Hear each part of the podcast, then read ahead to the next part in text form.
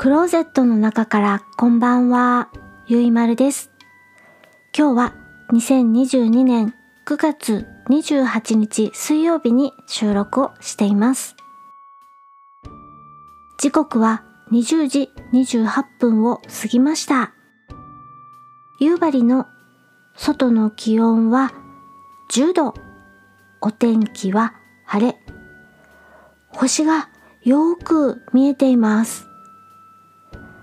今夜お話しするのはドラマニューアムステルダム医師たちのカルテ2018年アメリカ制作のドラマシリーズのお話をします。出演ライアン・エッゴールドさん、ジャネット・モンゴメリーさん、フリーマ・アジェマンさん、他です。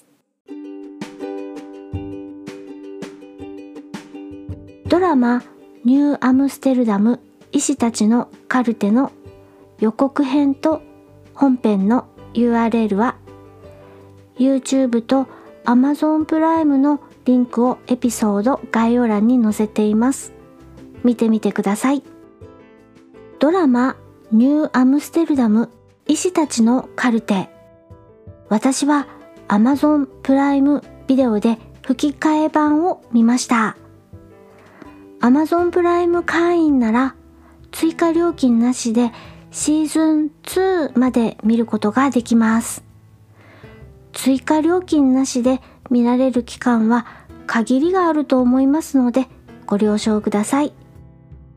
最新シリーズはシーズン3まであるドラマで、ウィキペディアさんによると、制作予定はシーズン5までになるようです。私は追加料金なしで見られるシーズン2まで見ました。私は医療ドラマが好きです。今では懐かしドラマに分類されると思う ER 緊急救命室が大好物です。ER 緊急救命室は1994年から始まってシーズン15 2008年まで続いた医療ドラマです。シーズン15ってすごいですよね。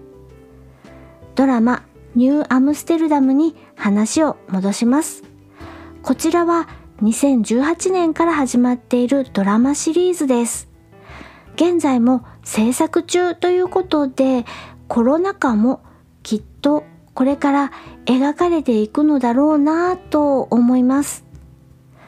ドラマの制作現場は感染症対策などで実際大変だろうと想像します。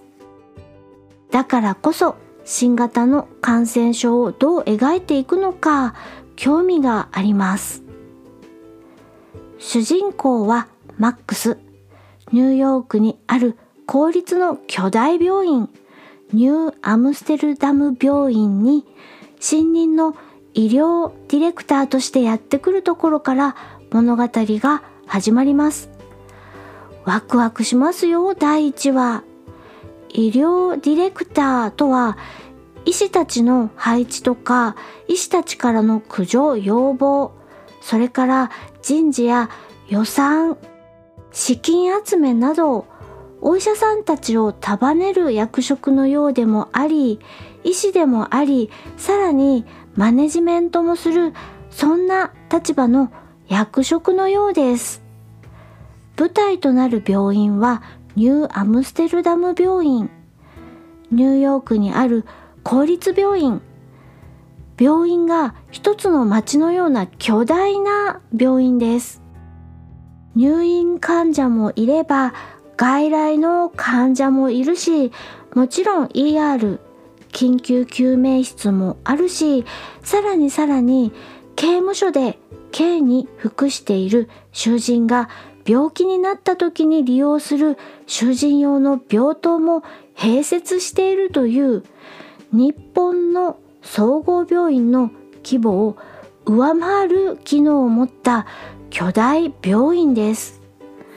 なんだかこれを聞くだけでいろいろなエピソードがこれから登場するのだなぁと1話を見るだけでもワクワクしてきます。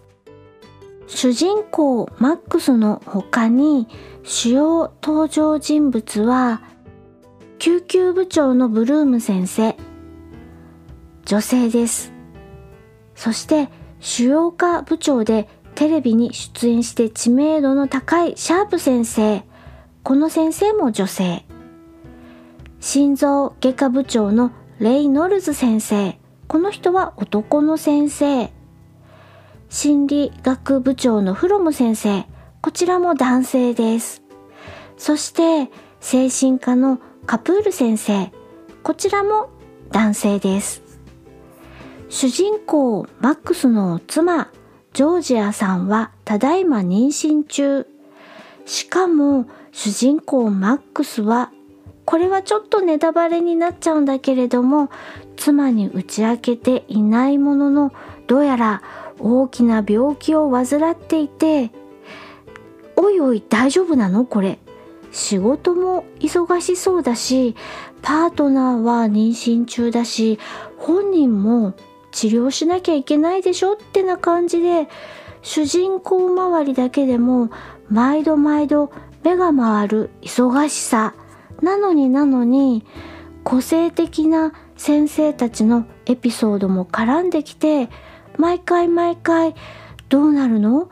どうなるの？の連続でスリルとサスペンス見始めたら続きが気になって気になって次々と見てしまいました。メインの主要登場人物の中で私が好きなキャラクターは精神科のカプール先生です。カプール先生はインド系のアメリカ人です。妻に先立たれ息子もいるようですがなんだか息子さんとは訳あって疎遠な様子です。カプール先生はメインキャラクターの中で一番年長者じゃないかなと思います。ちょっとおとぼけキャラなので緊迫したシーンばかり続くこのドラマの中では緩んだ時間を提供してくれます。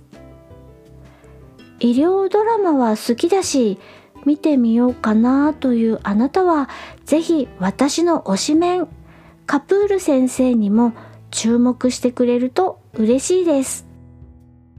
今夜は医療ドラマニューアムステルダム医師たちのカルテのお話をしました。次回はまだ何をお話ししようか決めていません。ツイッターにてお知らせしますので私のアカウントをフォローして情報をキャッチしてください。Twitter アカウント yuimaru ゆいまるです。それでは夜のゆいろく聞いていただきありがとうございます。北海道夕張からお話はゆいまるでした。おやすみなさい。